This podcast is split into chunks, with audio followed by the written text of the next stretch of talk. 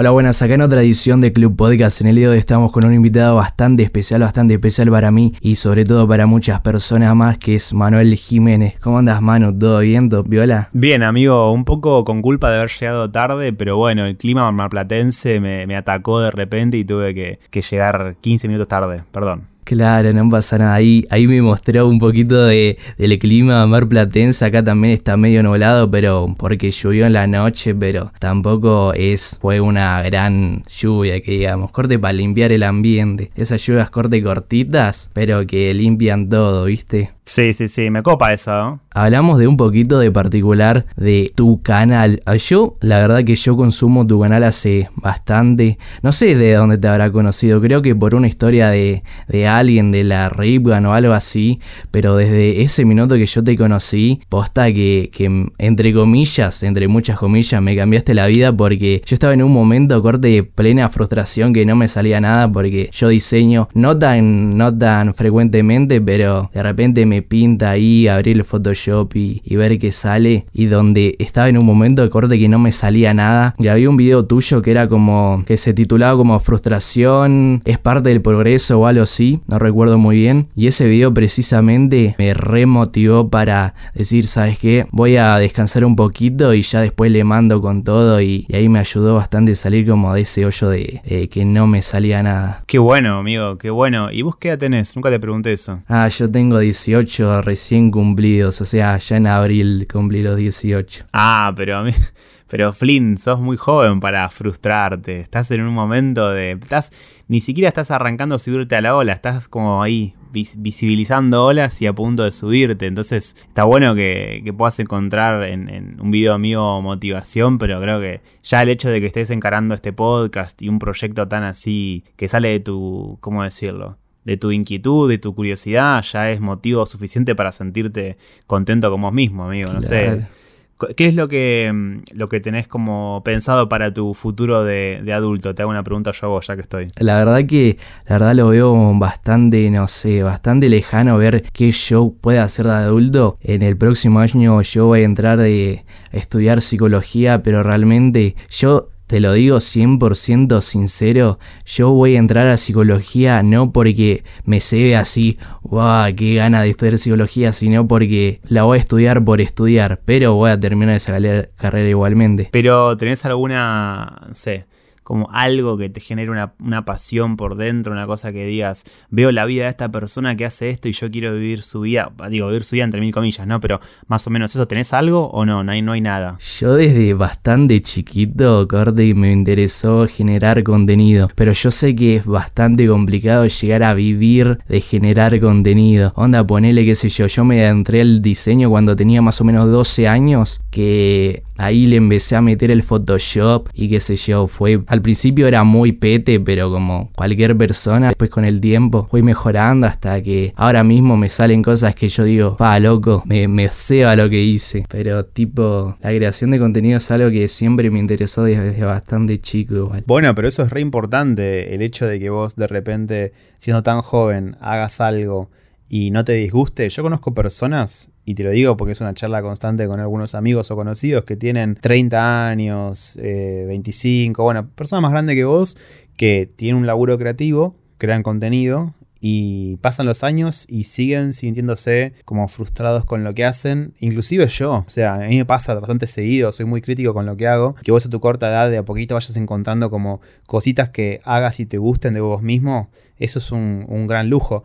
Pero me llama la atención esto de que de repente, si bien tenés una pulsión interna por querer crear contenido, eh, preferís por las dudas meterte una carrera universitaria tradicional como es psicología. Eh, no hay una parte tuya que diga, che, en vez de estudiar psicología, pruebo aunque sea un añito creando contenido, o, es como, ¿qué onda? Yo creo, o sea, lo pensé de decir, ¿sabes qué? Me voy a tomar un año sabático, que no sé cómo se llama allá en Argentina, corte, tomarte un año de vacaciones sin rajándote las pelotas, o entre muchas comillas, rajándote las pelotas. Ah, pero ¿dónde sos vos? ¿No sos de Argentina? Yo soy de Chile, sí, también, también es algo complicado. O sea, no es algo complicado, pero. Mentira, yo pongo. Sí, sí. Sí, sí. Siempre pasa lo mismo, pero. ¿Qué? Sí, Si no, sí, sí. No hablas como chileno, boludo. No, no, porque yo, porque yo tipo, yo pongo esta acento porque me siento mucho más cómodo y además siento que la gente me puede entender muchísimo más si hablar acorde como lo hablo con la gente de acá o no sé. Es algo más de comodidad que, que nada. Ah, o sea que vos estás como forzando un acento, ¿verdad? Todo tiene mucho más sentido. Que el tema del acento es algo que lo hago por comodidad y no tanto que me cueste hacer el acento porque tipo no es ningún esfuerzo para mí o ni, ni para mí. Es algo que yo siento que al hablar como yo estoy hablando ahora con vos me expreso muchísimo mejor y podría decir la palabra muchísimo mejor manera que usando qué sé yo expresiones chilenas o hablando como chileno. Eso es interesante. Y respecto a Chile, perdón que de repente se transformó en un... Vos me dijiste que esto es freestyle, que no hay preguntas estipuladas, entonces yo como que me tomo el, el lugar de ser curioso y preguntarte cosas, pero... No, no pasa nada. En Chile, ¿cuál es la, la condición, digamos, a nivel laboral y a nivel carreras universitarias? O sea, ¿el contexto tampoco es tan propicio para vivir de, de lo artístico? ¿O cómo es la mano por allá? Yo creo que a comparación con Argentina acá es mucho más difícil vivir del, del tema de lo, del tema creativo. Creo que allá hay mucho más casos de gente que puede vivir de lo creativo a comparación acá. Pero, pero realmente no sé si es como vos vivís en Chile y no podés vivir de esto. Tipo, yo creo que es porque gente no se mueve por tanto por ese lado. Acá por lo menos. Claro, y de repente estabas preparado para asumir el...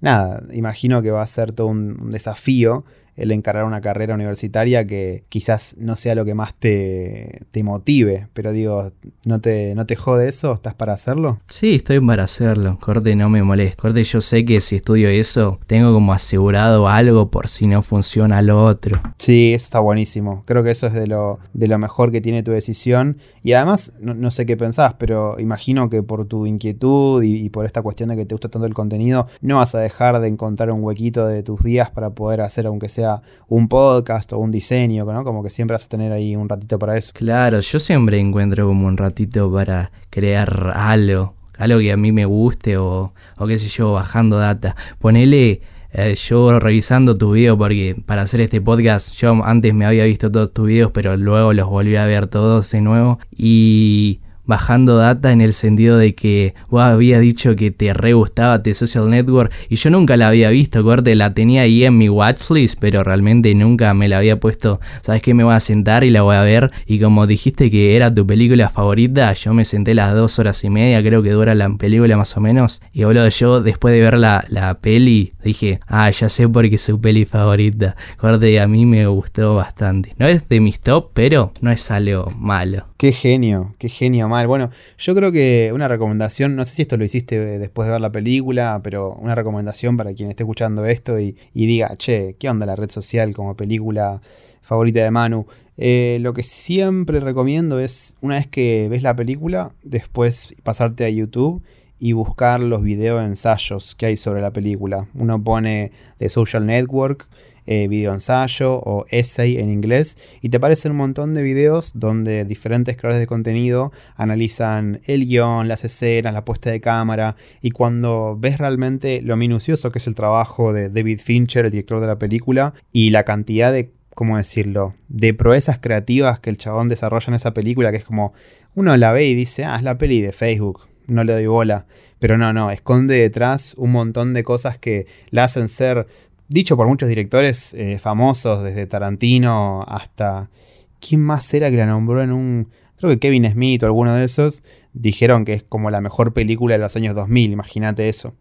Pero nada, sí es una peli que recomiendo mucho. Y qué loco verte todos mis videos de nuevo, boludo. Para mí, ya ver un video dos veces mío es un dolor de huevos terrible. No, sabes que a mí en lo personal me relajan mucho estos videos. Tipo, no es algo de dolor de huevo de saber que alda paja ver un video de Manuel Jiménez, no. Aparte que bajás data, yo creo que la forma de hablar y cómo guionás los videos o cómo lo estructurás es algo muy muy relajante y que a mí me gusta mucho en lo personal. Eso es un algo interesante, la verdad. Es una apreciación muy particular. Me la han, me han hecho saber bastante eso, de como que mis videos relajan o bajan a tierra. Y sabes que nunca los creo pensando en eso. Como que de repente en un momento se dio simplemente que por la música que usaba, por quizás eh, mi cadencia al hablar en algunos videos. Tengo videos donde sí capaz soy más consciente de que tengo que hablar como más lento y más tranquilo, pero otros donde capaz sí es más de bajar data, por así decirle, sobre alguna película o algo cultural, hablo un poco más rápido. Pero siempre la idea es como que se sienta la persona cercana, ¿viste? Como que veas el video y la voz se escuche en un plano que, sea agradable, que la música que esté de fondo no, esté muy fuerte y que, acompañe al sentimiento. Este, y un poco busco, ¿cómo decirlo?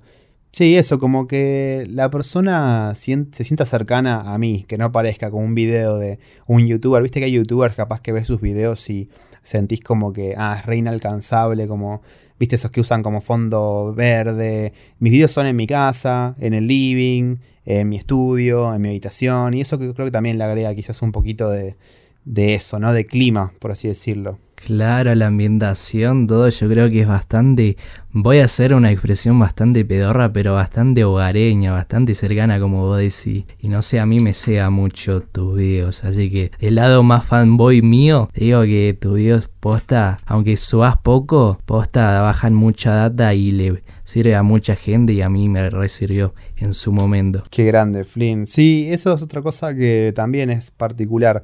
Subo pocos videos y es algo que en algún punto lo quiero cambiar, pero también es difícil porque tengo muchos proyectos a la par de YouTube. YouTube no es mi principal. Y en el último tiempo YouTube me borró como nueve videos del canal, 8 o 9 y todos fueron borrados por cosas de índole de copyright que de repente una película que yo había usado el trailer, eh, la productora esa decide ponerle copyright a su contenido y me baja el video o una canción y por fuera de eso, también en el último tiempo, de repente estuve viendo que, que, no sé, como que encontraba más motivación para hacer otras cosas más que YouTube, pero qué sé yo, yo creo que quizá de cara ahora al verano, porque acá estamos en invierno en Mar del Plata, que es mi ciudad en Argentina, de cara al verano voy a estar más motivado y probablemente haga más contenido seguido. Igual hace poco subí dos videos en una semana, ¿viste? Tengo como esa cosa de que o no subo nada o de repente subo uno dos o qué sé yo voy cambiando. Y también, bueno, tengo el, tema del, del podcast, que es como un contenido semanal y ahí como que despunto todas mis ganas de comunicar cosas y demás. Pero bueno, el podcast tiene otro tipo de público y otro tipo de alcance, claramente. Claro, yo cuando vos estrenaste el podcast con Lucas, yo era, yo me lo consumía todas las semanas, corte cuando yo hacía mis tareas y todo. Ahora ya no lo veo porque como corte, no sé, cuando termino de hacer algo solamente quiero irme a dormir, pero antes yo lo reconsumía ahí, las charlas con Lucas, o cuando vos puteabas a Hereditario, o, al cómo se llama este director que a, le gusta a Lucas bastante, que se me olvidó su nombre. A, Woody Allen puede ser. Es el Woody Allen cuando vos decías no, Woody Allen no. me hacía bastante gracia y bajaba también bastante data ahí. Sí, es, como que el formato podcast siento que es para un momento particular del día de una persona. Es como un contenido muy, em, qué sé yo, no, no, sé si de nicho, porque de repente hoy en día hay podcasts que tienen miles y miles de seguidores, si no millones también, pero creo que requiere, viste, de encontrar el espacio para darle play a un podcast. Porque es como que por un lado quizás no tenés que darle toda tu atención, porque como no tiene un video, uno lo escucha, le pone play en Spotify y, no hay drama, puedes hacerlo mientras caminas por la calle, manejás, estás en un transporte público. Pero tenés que como ir ahí fragmentándolo, además, porque capaz que un episodio de podcast en general de cualquier podcastero dura como 40 minutos, una hora. Entonces es, es un poquito una cosa como de qué sé yo, como de compromiso, que no es como un video de YouTube que capaz son 10 minutos, 11, que te lo ves sentadito y ya está. El podcast requiere otro tipo de compromiso. Pero a mí la verdad que me encanta, si tengo que elegir entre las dos formas de, expresión, eh, se me hace muy difícil porque me encanta mucho el podcast también, además de YouTube. Claro, es que yo creo que son como, aparte de dos públicos distintos, o sea, entre muchas comillas, también son como dos cosas que te transmiten cosas distintas. Ponele, qué sé yo, el video ese que hiciste uno, refiriéndome también a, tu canal, el video que hiciste como habías tenido taquicardia, si no me equivoco, como ese video de salud mental, que empezó como, como un mini corto, entre muchas comillas, a mí lo personal casi se me suelta una lágrima porque me transmitió mucho ese, ese mini cortito que le mandaste al principio del video. Qué grande. Sí, es como que cada formato tiene su medio expresivo eh, distinto. Creo que en el podcast uno capaz puede escuchar una versión mía mucho más descontracturada y más como como sí eso descontracturada y en YouTube es como una versión más introspectiva no es que esté súper serio ni nada, pero viste, es como que, por ejemplo, en ese video que mencionás vos, que es mi video sobre salud mental, que para que si alguien no lo vio y está escuchando esto, es un video donde cuento mi experiencia en plena pandemia, cuando había un encierro total sufrí de taquicardia y de ataques de pánico y mm, como que ahí el medio expresivo de YouTube me sirvió para ser más introspectivo y para agregarle algo más poético. Es difícil, viste, como trasladar esa cosa poética de lo que tiene un video eh, a un podcast. Por eso creo que, como bien decís vos, son dos medios de expresión distintos que cada uno tiene lo suyo. Claro. Y hablando del tema del encierro, vos dijiste que tenías ataques de pánico y, taquicardia y yo sé que te ayudó mucho el método Winghoff, pero ¿cómo fue esa experiencia de, tener ese tipo de cosas? Yo sé que fue una experiencia muy negativa, pero no sé, un poco más de detalles si te pinta hablar, si no, no pasa nada. No, sí, sí, además es un tópico sobre el cual me han preguntado mucho. Bueno, cuando salió el video recibí mensajes sumamente emotivos de personas que estaban pasando por lo mismo o personas que compartían espacios con, no sé, por ejemplo, un chico cuya novia tenía ataques de pánico y él nunca la entendía, porque aparte el ataque de pánico es una cosa muy extraña donde vos de repente sentís que te vas a morir y no hay escala, o sea, es como que, bueno, me estoy muriendo ahora, el aire no pasa por, por nada, no llega a mis pulmones, me voy a morir, y claro, uno lo transmite a nivel eh, contárselo a alguien y la otra persona capaz que dice, bueno, nada, relájate, respira. Y claro, no es tan fácil. Y esta persona que me escribió dijo, che, al fin con el video tuyo entendí lo que le pasaba a mi novia, bla, bla, bla. Entonces sí, no tengo ningún drama en hablar al respecto de eso. Yo creo que es algo, por suerte nunca más me volvió a pasar, lo cual era un miedo que tuve bastante fuerte porque dije, bueno, si esto me pasa de nuevo, está bien, ya sé cómo, cómo lidiar con esto, pero además es como, es muy horrible, ¿viste? Cuando tenés una pesadilla, ¿alguna vez te pasó que tuviste una pesadilla horrible y de repente eh, en pleno momento de decir me vuelvo a dormir, uy, que no me vuelva a pasar la pesadilla porque no, prefiero quedarme despierto. ¿Te pasó una vez eso? Sí, sí, me pasó varias, lamentablemente. Y e, es eso, ese vínculo con lo que, esa ansiedad de decir, bueno, esto que me pasó quizás me vuelva a pasar, es medio un bajón, pero yo creo que eventualmente eh, situaciones como esta, de haber vivido algo que es horrible, porque aparte, como bien decías vos, eh, este ataque de pánico vino acompañado de una taquicardia que nunca entendí bien, inclusive fui al médico y todo, nunca entendí bien cuál fue el nacimiento de ese tema, que era básicamente sentir que el corazón eh, era estar sentado o acostado en el sofá o donde sea y sentir que el corazón me latía como si estuviera corriendo la carrera de 100 metros, viste, Usain Bolt cuando estaba corriendo en los Juegos Olímpicos. Bueno, sí, me sentía. Y, de repente esa cosa que es tan oscura y tan triste como padecer algo vinculado con la salud mental, eh, de repente uno con el paso del tiempo lo ve como un crecimiento, ¿viste? Como que ese pequeño drama o gran drama que uno vive cuando padece eso, eh, se transforma en una cosa que te da como una perspectiva distinta de la vida. Uno capaz le, busca la vuelta. Hay gente que lamentablemente, amigo, no mm, padece de esto prolongadamente en el tiempo, ¿viste? Por eso te decía que uno lee testimonio de personas que conviven con los ataques de pánico y con la taquicardia y demás cuestiones.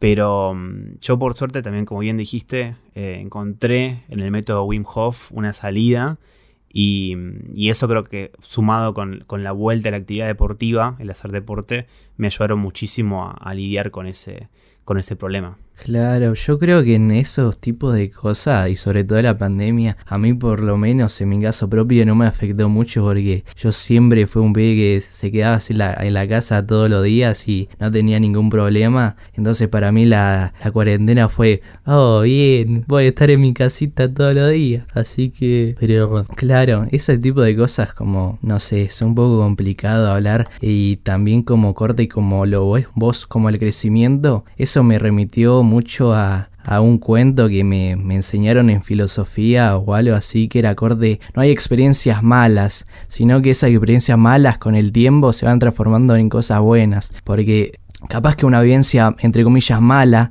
que a vos te hizo mierda, que a vos te puso triste, que a vos te afectó, capaz en un mes o en un año, capaz que vos lo ves y vos decís, ¿sabes qué? Esta experiencia me hizo, me hizo crecer como persona y, y está cheto verlo como un crecimiento y no tanto como, ay, qué paja que me dio esto.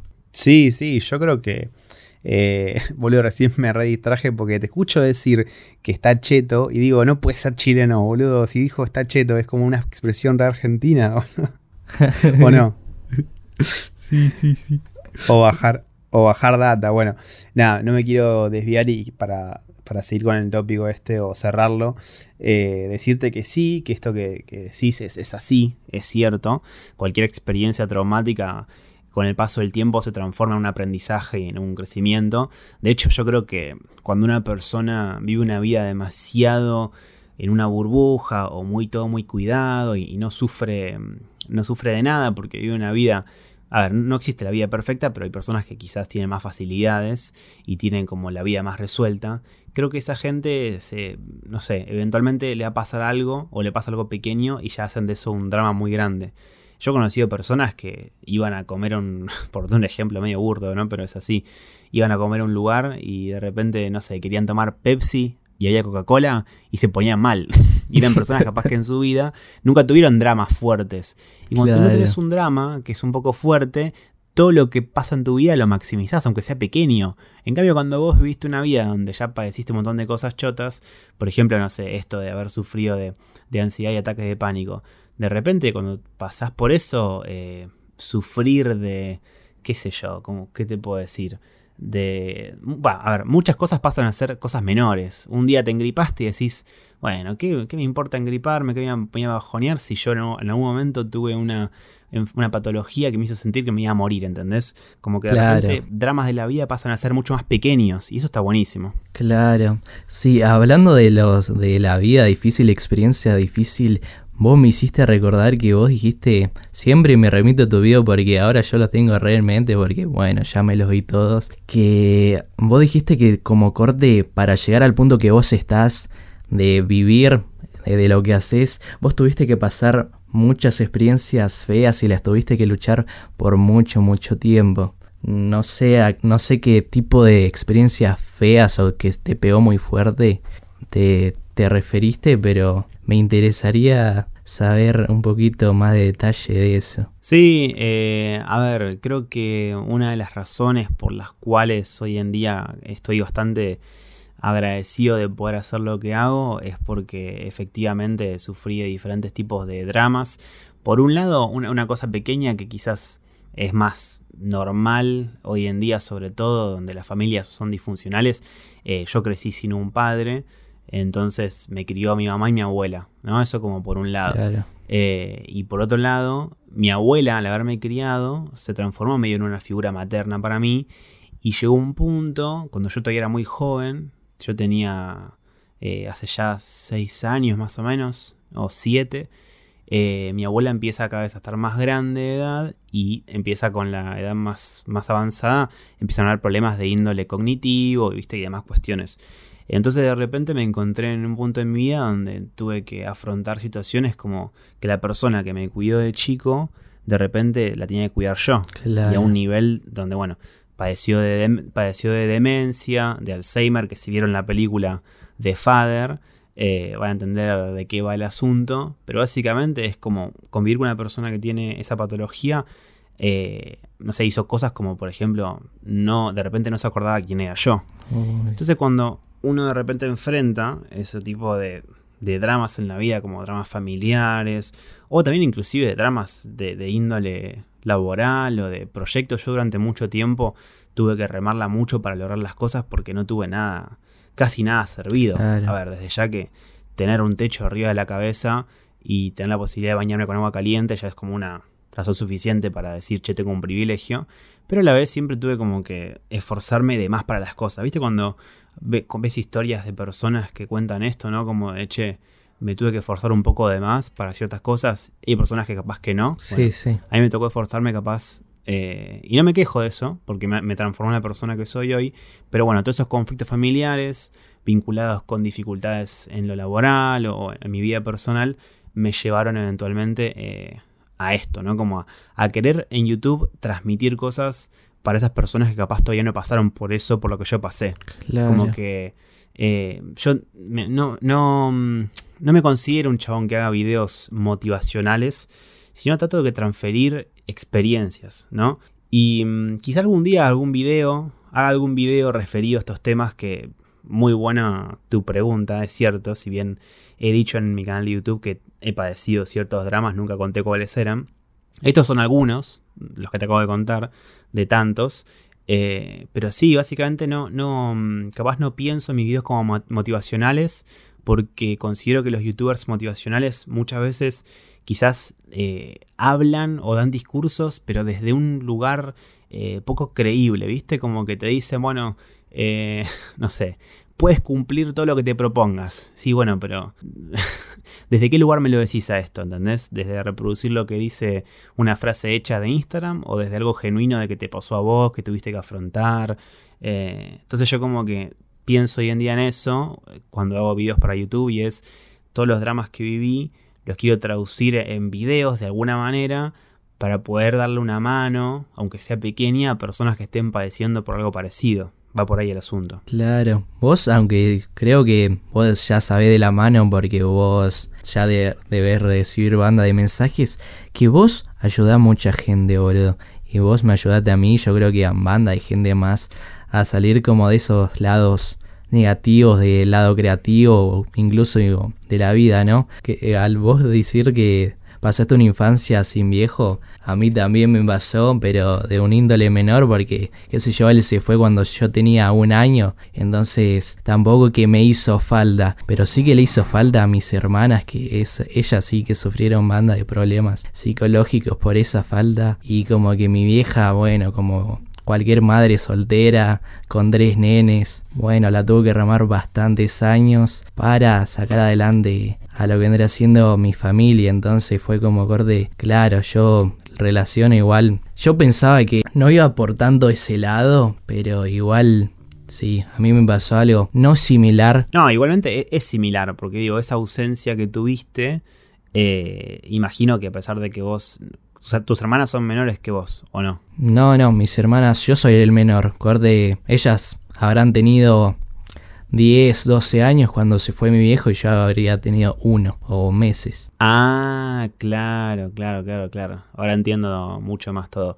Bueno, pero igualmente vos tuviste una, una ausencia. A ver, ya, está, ya tenías un, un, núcleo familiar armado con tus hermanas y tu vieja, y sobre todo con hermanas mayores, que digo, imagino que ellas te cuidaban casi a un nivel maternal cuando vos naciste. Ellas, imagino que te cambiaron los pañales, boludo, si tenían tanta diferencia de edad. Eh, pero bueno, vos padeciste esa ausencia y, es parte de. Te hace ser quien sos hoy.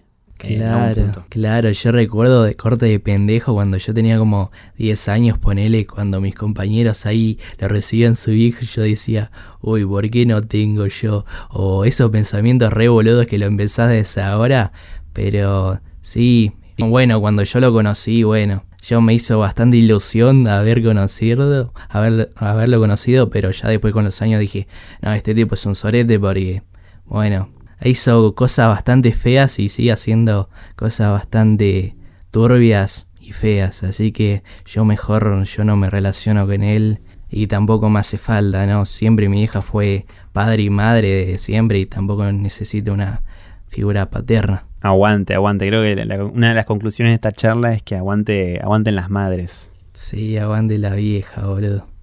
Ahí, el que está escuchando, que le dé un besito a su vieja. Sí, y que vaya a ver un. Que la, que, la, que la lleve a comer o al cine. Ponete las pilas. Si estás escuchando esto y tenés a tu vieja, jugátela. claro.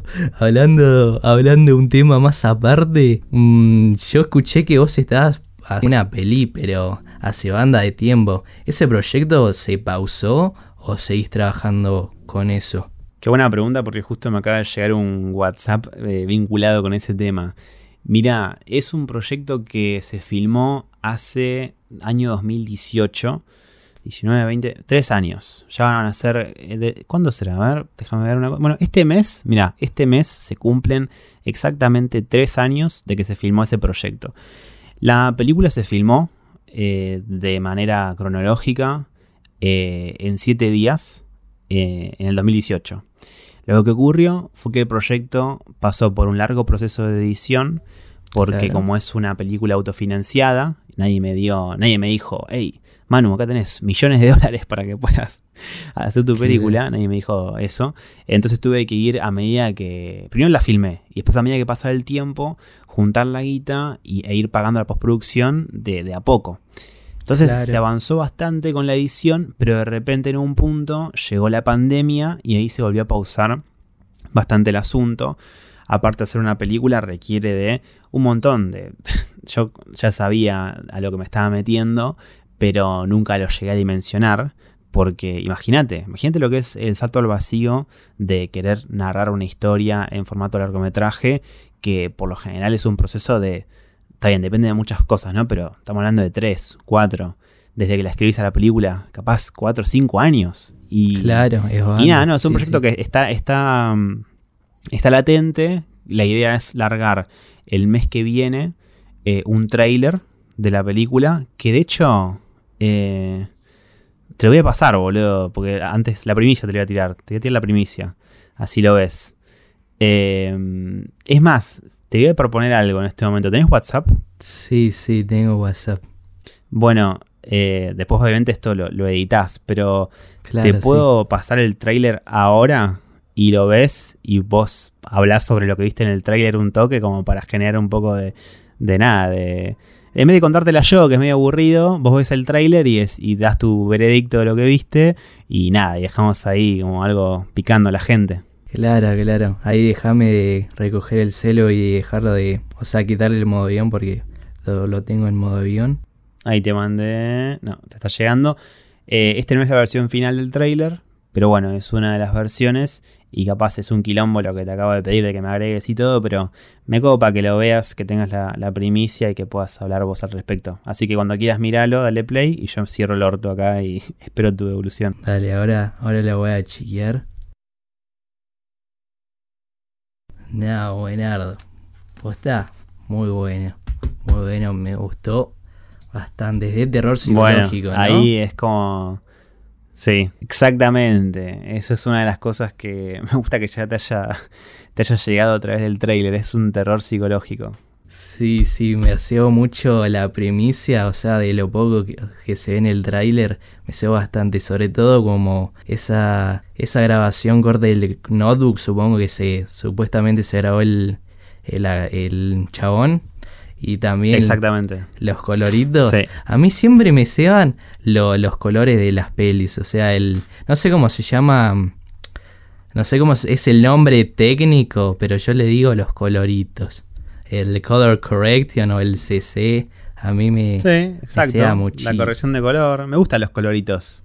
Sí, me gustan los coloritos. Sí, a mí me, a mí me gusta muchísimo. Sí, me cebo bastante, boludo. Posta, posta, espero que salga, salga bien todo ese proyecto. ¿Eso vos lo vas a, vos lo vas a estrenar en un festival? ¿O algo así o no? La- sí, a ver, la, la idea principal, es- vamos a ver, mira, en este, en este podcast voy a dejar la sentada la base de un deseo y es que se pueda estrenar en noviembre en un festival. Eh, sí, noviembre o fines de octubre, puede ser también. Y después ya de cara a fin de año, en diciembre o fines de noviembre, que se pueda ver en alguna plataforma de, de streaming. Eh, difícilmente sea Netflix, pero un quizá un Amazon Prime, quizá un Cinear, que es la plataforma de cine argentino, eh, va a ir por ahí. Sí, ojalá, ojalá salga todo bien el proyecto, boludo. Posta que me cebo mucho. Y hablando un poquito más de cine independiente, yo me en- adentré hace como un año o dos en el cine independiente de la productora que, que consumo bastante las pelis, que es A24, que vos también ahí tenías bastante data de eso. Y boludo, hay una película de A24 que a mí me encanta, boludo, que a mí me encanta que la he visto como cinco veces y me sigue gustando cada vez más, que es A Ghost Story. Esa me, o sea, un montón. Sí. Bueno, mira, yo te, te puedo hacer una, una especie de, mm, de conexión entre A Ghost Story y mi película, ya que estamos hablando del tema. Y es que yo cuando veo, cuando veo A Ghost Story, primero que nada, obviamente me, vuelvo loco por la fotografía, por lo que me transmite a nivel narrativo la película y mil cosas más. Entonces me puse a ver entrevistas del director y él contó que el guion de la película, de A Ghost Story, tenía 40 páginas. Tenía 40 páginas, la hicieron en una sola, en una sola ocasión, no, pero principalmente en una locación, que era una casa, y la filmaron con un grupo muy reducido de personas. Y yo cuando vi eso, dije, che, tengo un guion escrito que lo iba a transformar en un cortometraje, ese guion. Pero dije, para, ¿y si estas dos, no, tenía 15 páginas, 15, 20 páginas, le agrego, le agrego un poco más de universo, le agrego un poco más de giro y de conflicto y hago una película un, con un guion de 40 minutos, 50, de 40 minutos, de 40 páginas eh, o 50 ¿Y qué pasaría? ¿Podría transformar eh, a mi historia en una historia en el ritmo de A Ghost Story en términos de. ¿viste, viste que los tiempos de A Ghost Story no son rápidos. es como un ritmo, la película particular que tiene, ¿no? Sí, sí, sí. Es como bastante lento, entre Bueno, y nada, y eso fue como que dije. Exacto. Yo dije. ¿Puedo crear un thriller que sea lento como A Ghost Story, pero que funcione? Y entonces nada, esa fue como una de mis, de mis inspiraciones. No sabía que había sido la inspiración, boludo. A lo que a mí me sorprende de A Ghost Story es que pueda transmitir tanto con un chabón con una manta. A mí, no, sé, yo solo pensarlo y es como una locura. Sí, de hecho el, el, director cuenta en, no sé si fue un podcast o algo así que, que hizo, cuenta mm, que, la película la hizo con, capitales independientes, o sea, no utilizó plata de muchas personas, una película de poco presupuesto, porque era una idea que él sentía que, que, podía salir muy mal, ¿viste? Porque, a ver, el concepto de una persona con una manta en la cabeza que hace de fantasma, eh, es como que decís, uh, guacho, esto es rejugado. Si sale mal es, una película de mierda y la gente la va a putear un montón. Eh, entonces, eh, una de las decisiones de hacerla fue hacerla con poca plata porque sabía que era arriesgada la película. Claro, si no me equivoco, el presupuesto que la mayoría del presupuesto que usó David Lowery fue de una fue uno de una película que hizo, que dirigió de Disney, si no me equivoco, no quiero flashear tampoco con los datos, pero si no me equivoco sacó de ahí No, no, estás en lo correcto. El chabón había dirigido creo que ¿cuál era? How to Train a Dragon, algo así. Sí, algo algo de un dragón. Sí, sí, sí algo de un dragón. Y también hace poco sacó una película de Green Knight. Ahí estoy esperando que salga por las páginas estas un poco de piratería, pero pero ahí la ahí la quiero ver también uh, de Green Knight. No sé si la viste, supongo que sí. Ah, no, mira. No, vi el trailer, pero todavía no vi Green Knight, pero acabo de ver un dato, no era eh, How to Train a Dragon, la que yo decía, el chabón dirigió una peli, David Lowry, el director de A Ghost Story, una peli que se llama Mi amigo el dragón. O sea, es una película re. capaz que está buena, pero digo.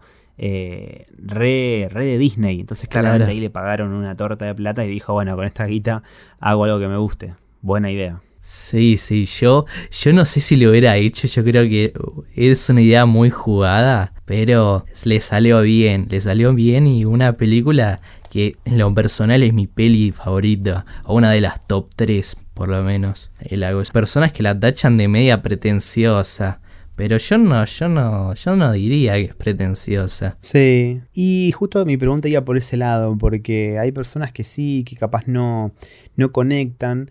Y yo creo que la verdad eh, estamos en un momento de la vida, hay tanta, con tanto contenido, tantas películas, tantas series, que la subjetividad em, importa muchísimo, ¿viste? Porque a una persona le puede atravesar un contenido y a otra persona al mismo contenido no le, puede generar nada, ¿viste? Como que decís, yo, mira, te cuento cómo fue mi experiencia con A Ghost Story. Yo en mi ciudad tenía un ciclo de cine en su momento, pre-pandemia, y decidí proyectar esa película para que venga gente y después eh, hacer un debate con toda esa gente que vino. Claro. Y primero que nada, por algún motivo, justo esa función se llenó de gente. Vinieron como 80 personas, teníamos dos proyectores en un espacio bastante grande y la película se dio al mismo tiempo. o sea, fue inolvidable esto que estoy contando. Y porque realmente en mi ciudad, que es muy chica, generar un, público así es, es dificilísimo.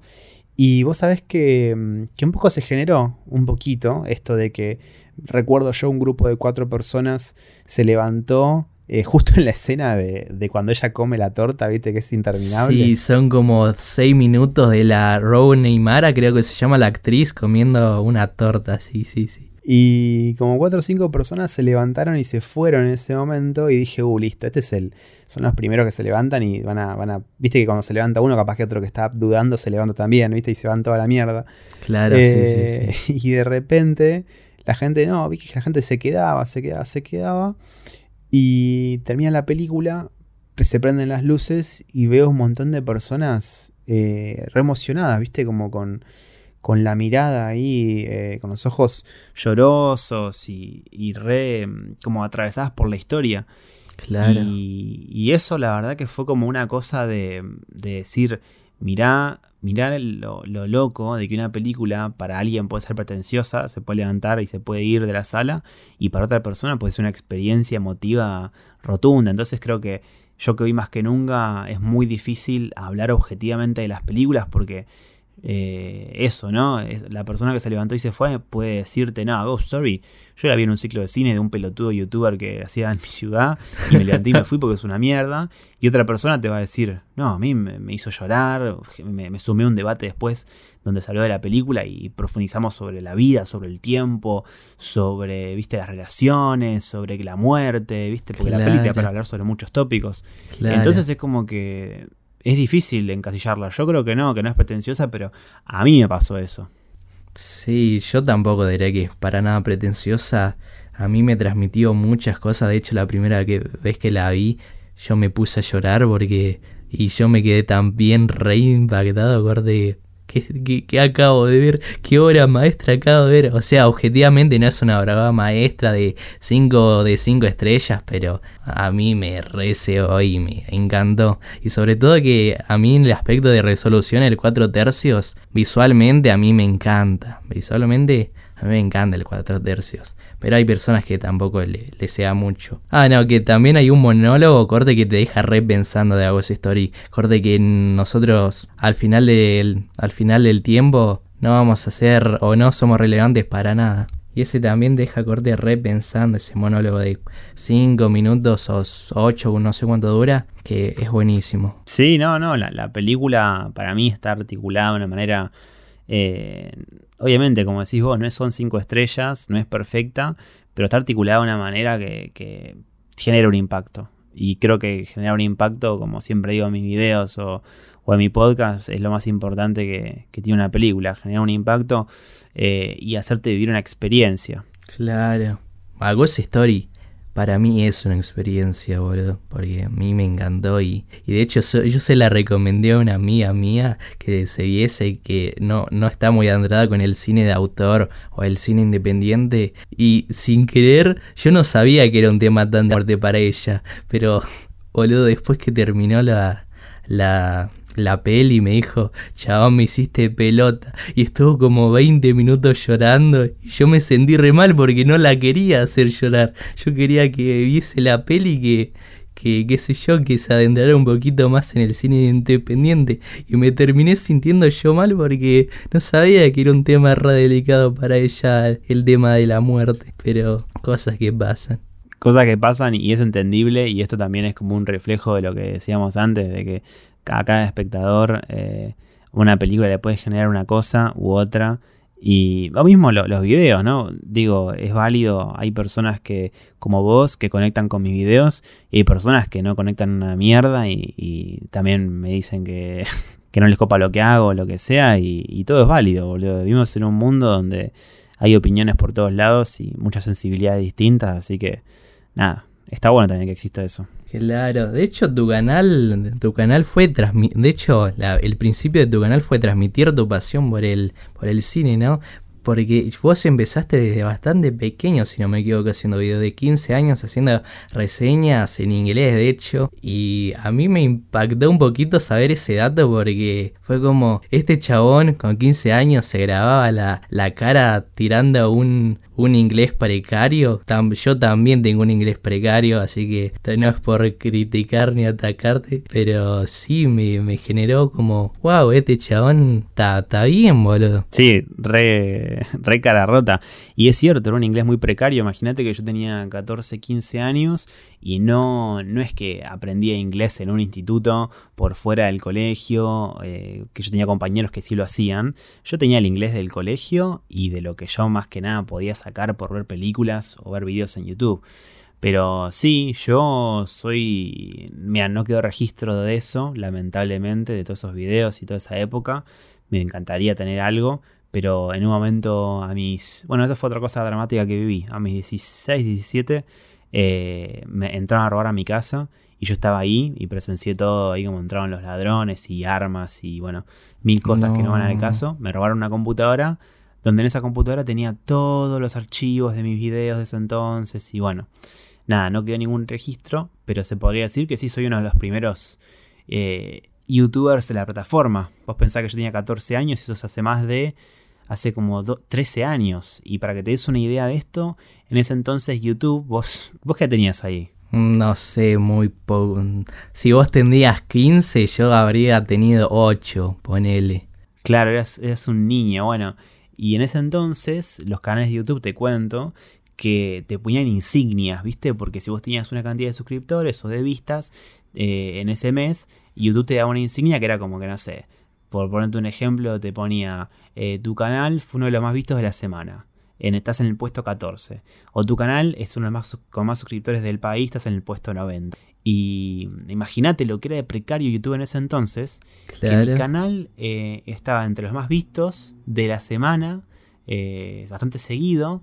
Y además, mi canal está entre los canales con más suscriptores de Argentina, boludo. O sea, estamos hablando de un tiempo donde, por ejemplo, Dross tenía como mucho, eh, no sé si 200.000 suscriptores, que era una locura para ese entonces. Y yo tenía, creo que 5.000, ponele, y ya estaba entre los 100 con más suscriptores del país. O sea, un, delirio absoluto. Pero sí, tengo un, un, background de YouTube desde, desde épocas de antaño, desde Claro, imagínate si hubieras seguido ese canal, capaz que andás a ver cómo, cómo estuvieras ahora, pero bueno, cosas que, que pasan y cosas que nadie puede controlar. Es una pregunta que alguna vez me hice esta de, bueno, ¿a dónde hubiera podido llegar si seguía, viste, con, con los videos en inglés sobre todo?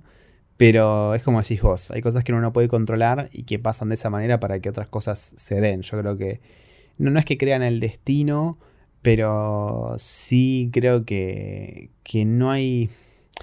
Es retrillada esta frase, boludo, pero acá creo que calza bien. No hay mal que por bien no venga. Sí, sí.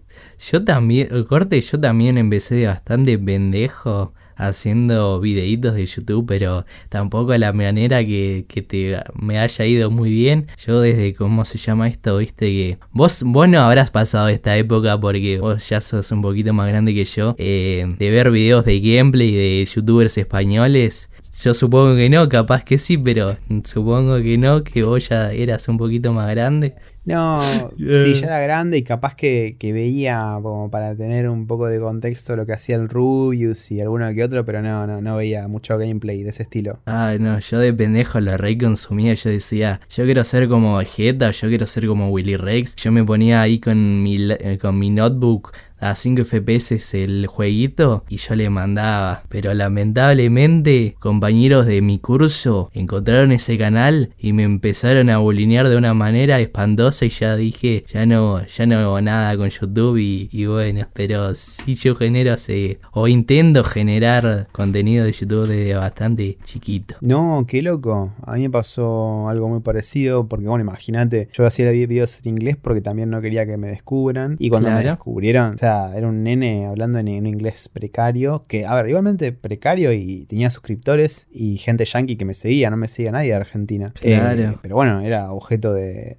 burla absolutamente. Sí, yo creo que ahí cuando están en esa edad no como que no tienen tacto, yo tampoco tendría tacto, pero sí. Ahí hablando del inglés, yo estos días con un amigo estuve metido en un Discord lleno de yankees para, para practicar un poquito mi inglés, ¿viste? Y yo obviamente entiendo más o menos lo que dice, pero la mayoría de las cosas como que no las entiendo mucho. Y está entretenido hablar con los yankees porque ellos aprenden un poquito de español porque qué sé yo, yo le digo a hola es hi. Obviamente todos saben eso, pero lo puse como ejemplo. Y bueno, yo también ahí practico la pronunciación un poquito, hablando con yankees. La mayoría, la mayoría son medios racistas y xenofóbicos, pero cuando te tocas con un yankee mm, buena onda, te quedas charlando un buen rato con él.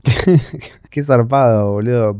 Sabes que es una de las cosas que más extraño de esa época de, hacer videos en inglés en YouTube, porque podía charlar con yankees y, y practicar mi inglés, y creo que Em, es donde uno mejor aprende, boludo, charlando con otra gente que habla otro idioma, lejos. Claro, sí. Y, pero igual en ese servidor yo no recomendaría entrar a la gente porque sí, cuando te escuchan hablar de en español y entra un gringo te dicen no fucking mexicano o te tiran un fuck you, eh, la palabra con N que no puedo decir. Y bueno, son un poco cebados los gringos a veces. Pero cuando te toca uh, Y bueno, pero Ahí te quedas hablando una. Pero tiene sentido porque su país está muy dividido. Uno a veces piensa que uh, los, los yankees son todos re progres porque los que ves en la, en la televisión o en la música son artistas que por lo general no tienen miradas conservadoras o fascistas, pero los gringos, los norteamericanos, hay una gran población que, que están por el lado más derechista y,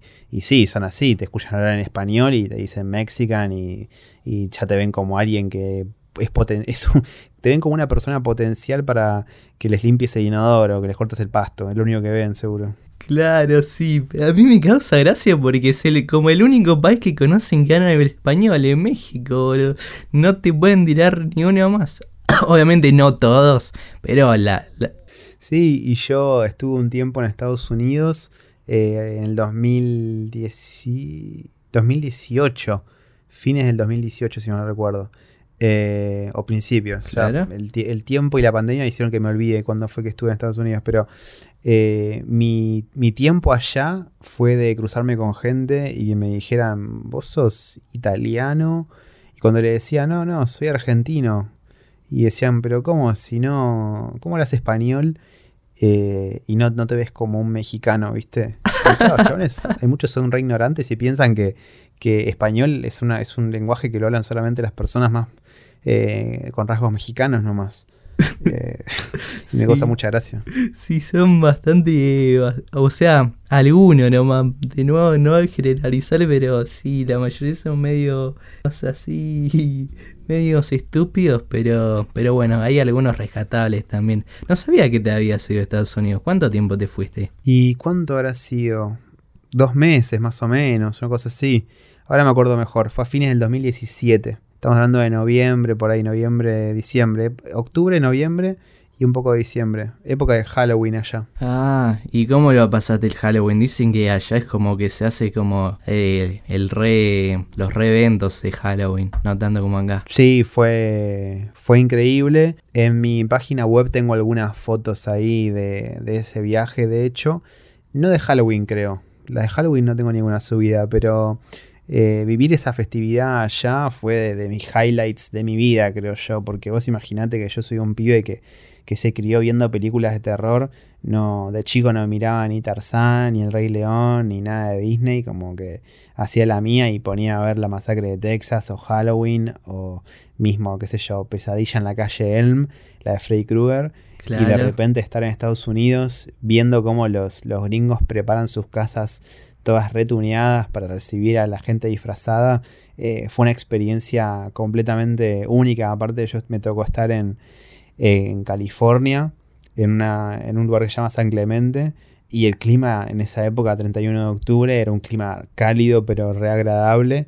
Entonces era muy disfrutable ir caminando por las calles de allá y eh, ir viendo cómo los nenes hacían esto de trick or treat y recibían caramelos y no sé, fue re, re mágico mal.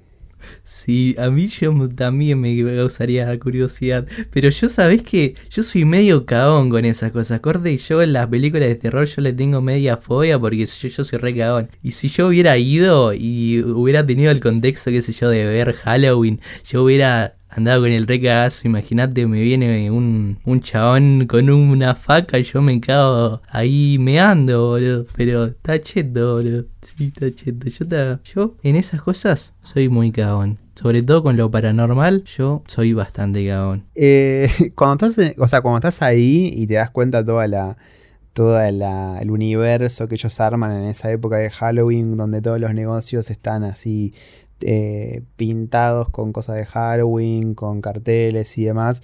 Y cuando ves lo que son los lugares, lo que son los lugares para alquilar trajes, tipo, hay personas que de repente arman un, un centro de alquiler de disfraces lo abren por esas festividades y capaz que con la guita que hacen en ese momento no laburan más en todo el año, ¿entendés? Tipo, que laburan solamente en ese, en ese contexto de esa festividad.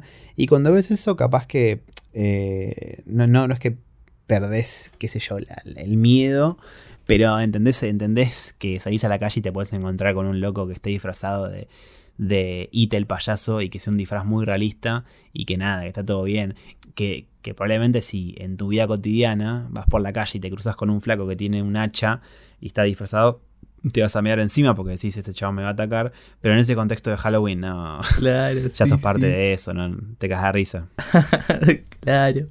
¿Y vos, vos de dónde crees que sacaste como el gusto del cine? ¿Vos decís que corte tu vieja o, o no? Yo creo que le adjudico eso a ser hijo único a haberme criado con una mamá que estaba todo el tiempo laburando y encontré un refugio muy fuerte en, en las películas.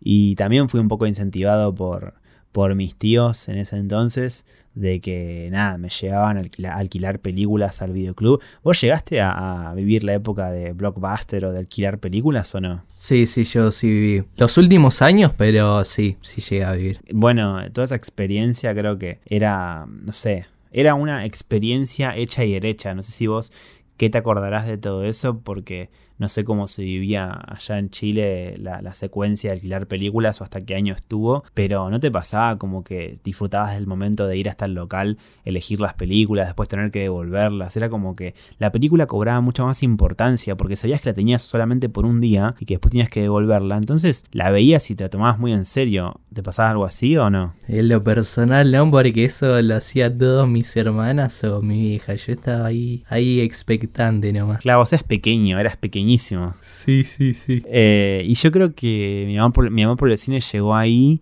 como un, un, refugio, por así decirlo, como un lugar de entretenimiento. Y de repente el cine de terror principalmente eh, fue el que más me expuso a sentir cosas, a vivir todo como una experiencia.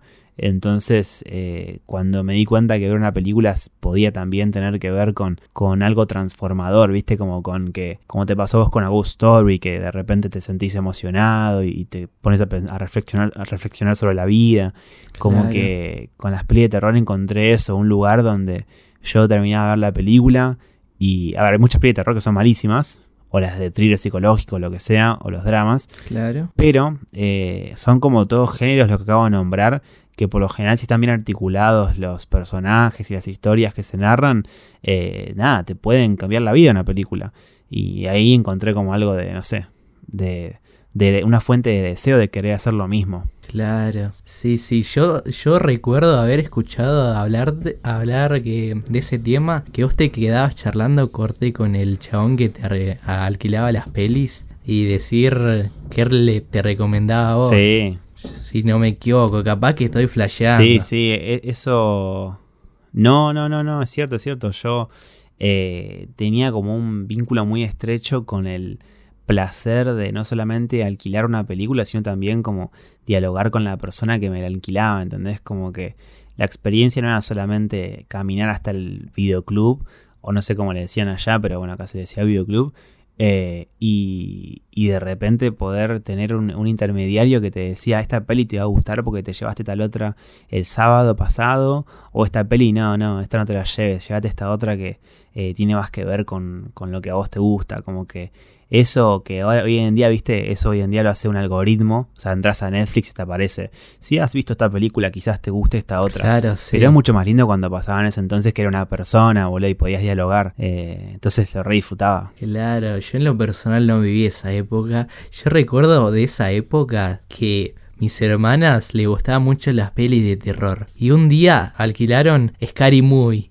Scary Movie no es una película de terror, sino es una película más de parodia. Y yo recuerdo que la vi con ellas y yo me re asusté porque pasaban cosas que yo no sabía que estaba pasando. No estaba acostumbrado a ver películas de terror, aunque yo en ese contexto no sabía que era una peli parodia que era para cagarse la risa. Y boludo, fuera de joda, yo de pendejo tuve pesadillas con Scary Movie. No, yo te, te, re, te rebanco con eso. Creo que cuando sos chico y ves una cosa que está fuera de contexto, eh, que además tiene una simbología medio con cosas de terror, es re válido que te dé miedo. A mí me pasaba mucho eso con los. Cuando ponía MTV y apareció un videoclip de Marilyn Manson y yo tenía, no sé, como 8 años por ahí y me daba terror, me daba pánico, pero era un video de música. Hoy en día lo veo como, ah, bueno, veo un videoclip que era medio como que parecía una peli de terror, pero era un video de música. Claro. Y eso mismo te pasaba con Scary Movie y, es un lindo recuerdo. Eh, está bueno que por lo menos tengas esa cosa de, si bien eras muy chico como para ir a alquilar películas, que sepas que eso existió y que tus hermanas eh, lo sí, vivieron. Mis hermanas ahí alquilaban bastante pelis que eran la mayoría de terror o como típica peli de adolescente media mocha, pero bueno, a ella le gustaban y, y qué sé yo, está todo bien también. Hablando un poquito más de eso, ¿vos no sentís que, que al ser creado corte hijo único no tenés como esas mañas de repente de hijo único que, que a veces lo tienen algunos?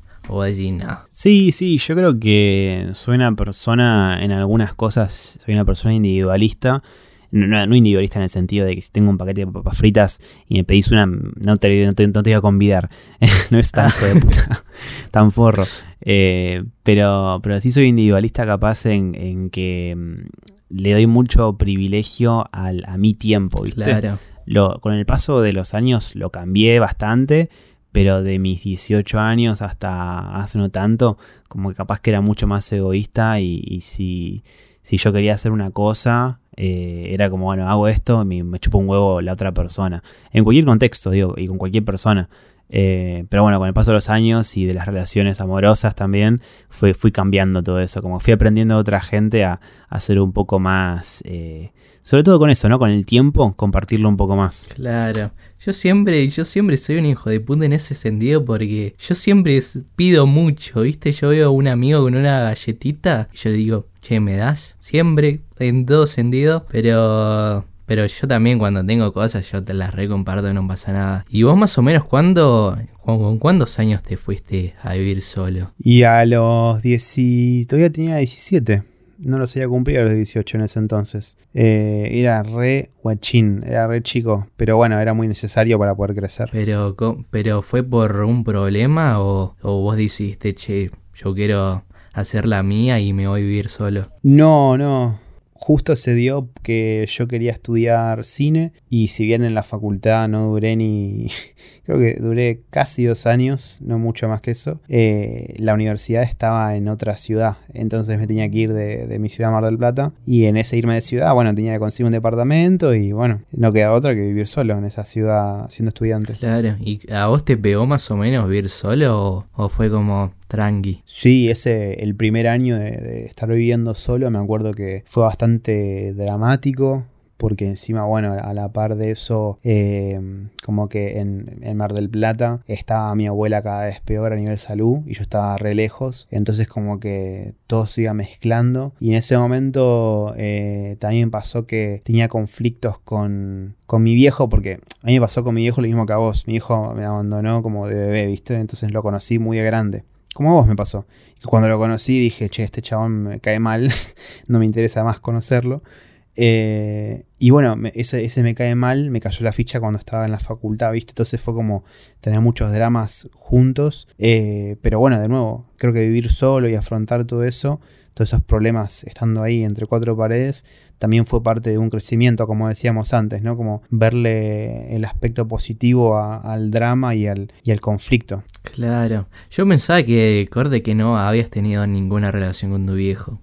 Que te abandonó y no apareció nunca más. No, no, fue igual, fue tal cual con la, como la tuya, tipo, desapare nunca lo conocí hasta que lo conocí a los, no sé si 10, 11 años por ahí, eh, pero lo conocí bien, bien recién a los 16 por ahí bien, bien. Ah, literalmente, literalmente yo, boludo, sí, sí. Y ahí te das cuenta que es, o sea, a mí en mi caso, que es un hijo de puta y, y no vale la pena tener relación con él. Sí, es un, es un tema re particular y es re loco que tantas personas compartamos eh, historias similares con respecto a eso. Y está bueno también porque es como que, no sé, de repente vos y yo estamos hablando del tema y ya sin tener que mencionar cosas puntuales, sabemos que tenemos mucho en común por, por esto, ¿no? Por tener una historia similar. Claro. Yo, yo también, igual yo creo que si hubiera estado presente mi viejo, yo hubiera sido una persona completamente distinta y capaz que no, no me hubiera gustado ser esa persona, ¿viste? Porque, qué sé yo, al estar normalmente con mi vieja constantemente laborando y yo estando constantemente en la computadora, viste que a vos no te pasó o te pasó, o sea, te pasó, pero vos en versión película, a mí me pasó con la computadora, que viste que cuando había corte problemas y bueno, yo me encerraba en mi mundito en el computadora jugando los jueguitos y capaz que si hubiera estado presente mi viejo no hubiera conocido todo el mundo del internet, no hubiera conocido todo el mundo del diseño y no me hubiera cebado tanto y, y hasta ahora qué sé yo, llevo un poquito más de 5 años diseñando, sigo siendo pete, sigo aprendiendo cosas, pero me gusta, me gusta lo que, lo que fui formando y los gustos. Eh, boludo, pero tenés 18 años, boludo, estás re bien. Sí, sí, sí. Hay gente que a esta edad corte que tampoco sabe muy bien que le gusta, pero no sé, yo obviamente mi historia es distinta y yo sé que si no tenés, entre comillas, un destino, porque es medio pete decir destino, eh, está bien, a esta edad sobre todo que es medio, es medio complicado. Sí, y antes de, seguir te quería decir que también te resegundeo con lo que, con lo que acabas de decir, con este razonamiento de, pensar, che, bueno, pero si capaz hubiera estado presente eh, la figura paterna y hubiera tenido una familia más tradicional, quizás no hubiera llegado a donde estás ahora, ¿viste? No, no, no tendrías los mismos intereses. Yo nunca lo había pensado de esa manera, pero ahora que me lo decís así, capaz que si hubiera tenido una familia más tradicional, nunca hubiera conocido que tenía un amor, un amor por el cine, ¿entendés? O por lo artístico, y hubiera terminado teniendo otro tipo de carrera y otro tipo de vida. O sea, eso es re loco, ¿no? Como que un, uno viaja al pasado, ¿no? E, en su vida y cambia una fichita de lugar y de repente tu presente se podría dar vuelta tremendamente. Claro, cambia en 360. Y está bueno ver el, tu pasado o las cosas que te pasó de manera positiva. Yo lo veo siempre de las cosas que me pasaron de pendejo, que yo considero que en ese tiempo fueron negativas. Y ahora yo la veo y, y decir, ¿sabes qué? Estas cosas me forjaron cada vez más. Y como persona. Obviamente hay cosas negativas que me fueron forjando, como por ejemplo eh, ser bastante tímido al momento de hablar con gente, que eso fue por experiencia de chico, que, que no sé, que siempre fui una persona bastante callada y que me costaba bastante hablar y que la gente le molestaba que yo me costara más hablar, entonces me fui como poniendo más tímido y bueno, cosa que algunas cosas las rescato y otras que capaz que no tanto, pero bueno, eh, es así soy yo y hay que aceptarse también uno mismo. Sí, creo que el, mayor logro que uno puede tener a la hora de vivir una vida con tranquilidad es el hecho de poder aceptarse tanto como sos a nivel físico, que no es algo menor, o sea, de cómo aceptar lo que, lo que vino con vos, básicamente, que es tu cuerpo, y por otro lado, que no es algo menor, aceptar el presente que uno tiene y aceptar las cosas que uno vivió como parte de, de ese camino, aunque también suena re, re choto decirlo de esa manera. Eh, no sé si viste vos la película Volver al Futuro. Sí, sí la vi. Bueno, esa película, eh, además de ser una de mis, a ver, no sé si favoritas porque, qué sé yo, no, es el tipo de cine que haría, porque tampoco podría hacerlo porque estamos hablando de película de millones de dólares. Pero a lo que voy es que en esas pelis, en, eh, Marty McFly cuando viaja al, al pasado, si modifica algo, una cosa muy pequeña, de repente, como te decía antes, todo su presente cambia. Y creo que un poco la vida, un poco la vida es así, ¿no? Uno capaz que reniega de que, qué sé yo,